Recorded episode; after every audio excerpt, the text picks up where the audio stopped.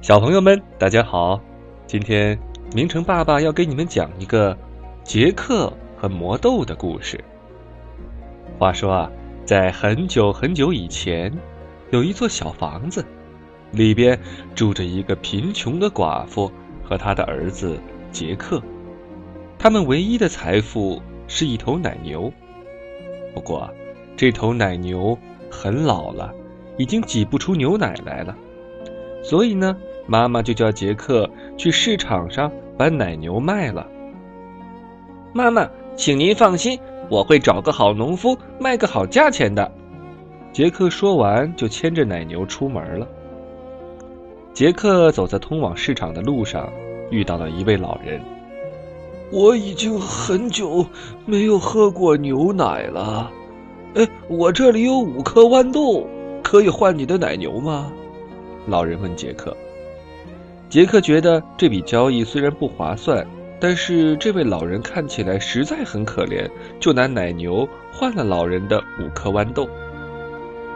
杰克回到家之后，妈妈生气的骂他：“一头奶牛却只换来五颗豌豆，我们现在真的什么都没有了。”说完，他就生气的把豌豆扔到了窗户外面。没想到。第二天一大早，让人惊讶的景象出现了，院子里竟然长出了一根又高又壮的豌豆茎。真是太神奇了！这一定是那些神奇的豌豆长出来的。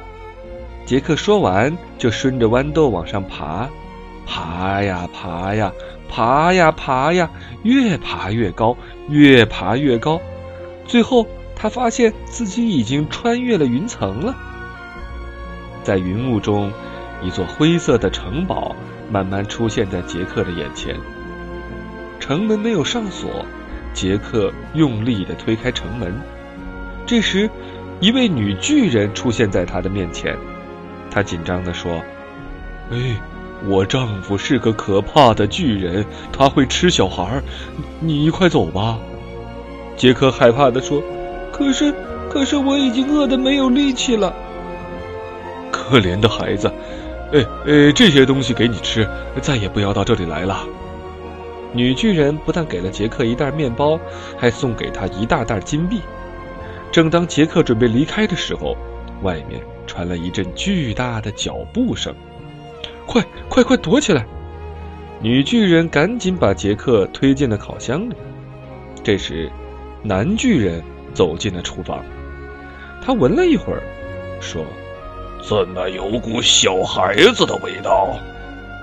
你别胡思乱想了，女巨人说。但是巨人还是不死心，他用鼻子在厨房里到处闻着。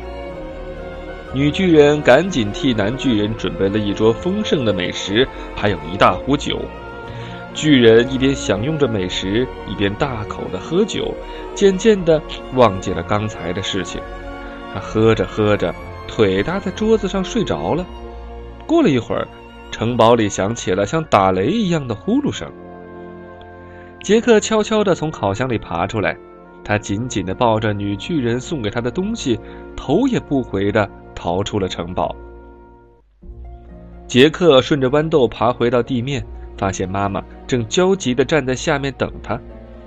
杰克高兴地把袋子里的金币全倒在妈妈面前，并把事情的经过说了一遍。有了这些金币，妈妈和杰克终于可以过上好一点的日子了。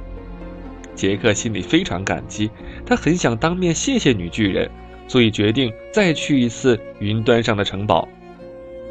这次，杰克没有见到女巨人，却只看到了男巨人，还有他面前桌子上的一只鸡。杰克完全被眼前的景象吸引住了，因为这只鸡正在下金蛋。巨人发现了杰克，正要抓住他的时候，鸡咕咕咕的从桌子上跳下来，领着杰克往豌豆金的方向跑去。就这样，杰克带着下金蛋的鸡一起回到了家里。从这天起，杰克家变得非常富有，他们请木匠换了新的屋顶，还加盖了新的房间。但是，杰克和妈妈没有忘记之前贫穷匮乏的日子。所以他们决定要用目前拥有的一切来帮助更多需要帮助的人。日子似乎越来越美好，但是妈妈却越来越不高兴。即使邀请著名的马戏团小丑来表演，妈妈的表情也是悲伤的。原来，妈妈认为应该把这只会下金蛋的鸡还给原来的主人。杰克听了妈妈的话，决定把鸡带回城堡还给巨人。一天晚上，杰克鼓起勇气，再一次爬上豌豆，悄悄地潜入城堡。正当他想要把鸡留下来并离开的时候，他看到巨人拿出一把会自动唱歌的竖琴。令杰克惊讶的是，竖琴的顶端竟然是那个女巨人的脸。听着竖琴甜美的音乐，巨人进入了梦乡。这时，竖琴看到了杰克，他小声地对杰克说：“你可以把我带走吗？我被巨人变成了竖琴，无法变回原来的样子。”我也不想再待在这里了。杰克为了报恩，毫不犹豫地爬上桌子，拿起竖琴就跑。睡梦中的巨人惊醒过来，朝杰克追了过去。杰克拼命地逃跑。巨人虽然很高大，但是很笨拙，跑得也很慢。